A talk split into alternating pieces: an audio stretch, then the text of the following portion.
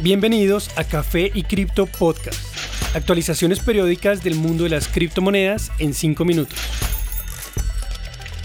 Bienvenidos a Café y Cripto Podcast. Soy Elizabeth y esta es la actualización para hoy, miércoles 2 de marzo de 2022.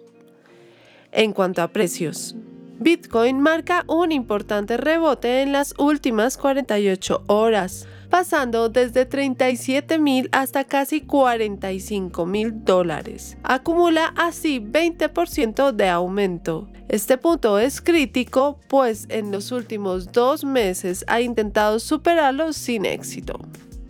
Ether se acerca a los 3 mil dólares nuevamente. Su aumento fue del 15%. En este punto también se ubica la curva de precios promedio o EMA de 50 días, otra importante resistencia.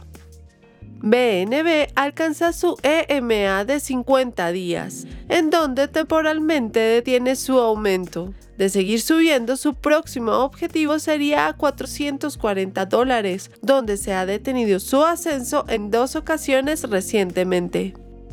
XRP sube a 0.77 dólares. En este punto se estrella con una línea de tendencia presente desde noviembre del año pasado. Su próximo objetivo sería a 0.85 dólares.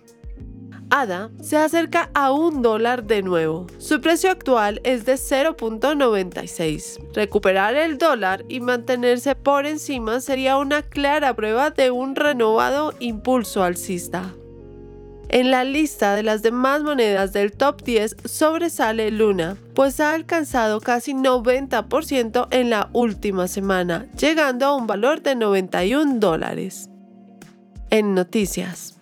La plataforma de comercio electrónico eBay podría integrar pronto pagos en criptomonedas, como mencionó su presidente Jamie Lannon en una reciente entrevista. Esta plataforma de comercio electrónico es de las más antiguas. En una entrevista con The Street, afirmó que ha estado buscando integrar opciones de pago en cripto por un buen tiempo y que un anuncio oficial podría hacerse el próximo 10 de mayo. Lannon reveló que está buscando una transición a nuevos sistemas de pago, a pesar de que ya maneja un volumen de 85 billones directamente en su plataforma.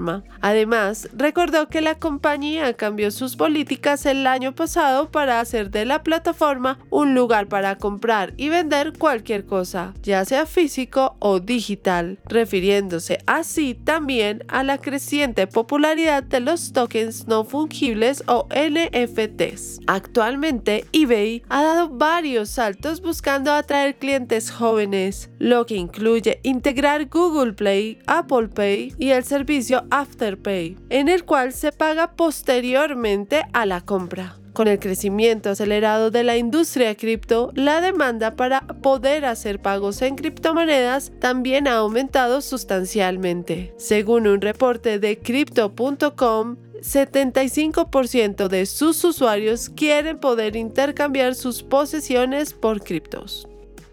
Ucrania continúa registrando sustanciales influjos de donaciones en criptomonedas, con un valor total acercándose ya a 30 millones de dólares. Esta información es suministrada por la firma de analítica en blockchain Elliptic e indica que el gobierno ucraniano junto con ONGs han acumulado ya 17.2 millones en criptodonaciones. La bolsa de criptomonedas Binance adicionalmente está liderando un fondo de emergencia apoyando a los ucranianos afectados por la guerra, llevando el total de donaciones a 27.2 millones. Las donaciones están dirigidas a varias entidades, enfocadas a dar apoyo militar y apoyo a iniciativas humanitarias. Adicionalmente, el cofundador de Ethereum, Vitalik Buterin, está entre los individuos que ha estado insistiendo en dar criptodonaciones en apoyo a múltiples causas. La mayoría de estas donaciones son en Bitcoin, Ethereum y monedas estables. El gobierno también ha estado recibiendo donaciones en NFTs. Según reporte del portal Feinbolt, estas donaciones empezaron desde que Rusia amenazó con una invasión el pasado 8 de febrero y fueron lideradas por voluntarios ucranianos y grupos de hackers. Charles Hoskinson, fundador de Cardano, el pasado diciembre en una transmisión en vivo en YouTube, reveló que la compañía planea introducir un sistema de préstamos directo entre personas para ser usado en África, empezando en Kenia. También mencionó las aspiraciones de Cardano para construir un sistema financiero en el 2022. Este llevará servicios de finanzas descentralizadas a África, pues muchos países de este continente actualmente no tienen inclusión financiera. También apuntó que África siempre ha sido una prioridad para Cardano y que el proyecto busca expandir su influencia en esta región. John O'Connor, director de operaciones en África por IOHK, la entidad que maneja y regula la cadena de bloques de Cardano, compartió la noticia acerca de que el primer set de préstamos fue desembolsado durante el fin de semana. En 2021, Cardano logró grandes asociaciones en África, tal como la que hizo junto al ministro de Educación en Etiopía, para crear un sistema de registro nacional en la cadena de bloques, además de una asociación con el país de Tanzania para permitir acceso a servicios esenciales a la población. Gracias por acompañarnos en este nuevo episodio. Recuerden que pueden seguirnos en nuestras redes sociales, hacer parte de nuestra comunidad y continuar con la discusión. Nos encuentran en Twitter, Instagram y TikTok como Café y Cripto. Y recuerden, la cadena de bloques vino para quedarse.